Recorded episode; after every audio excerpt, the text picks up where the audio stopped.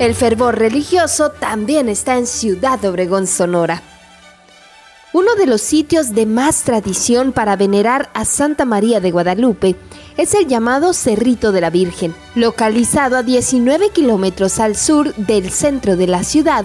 Es destino de peregrinaciones por parte de personas que acuden a cumplir las promesas hechas a la morenita del Tepeyac.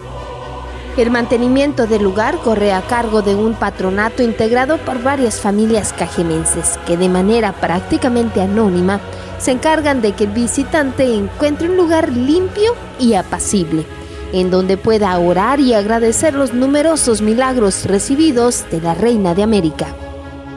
Una muestra de la honradez y carácter de los visitantes es la venta de veladoras. No hay ni cajas fuertes ni necesidad de vendedores.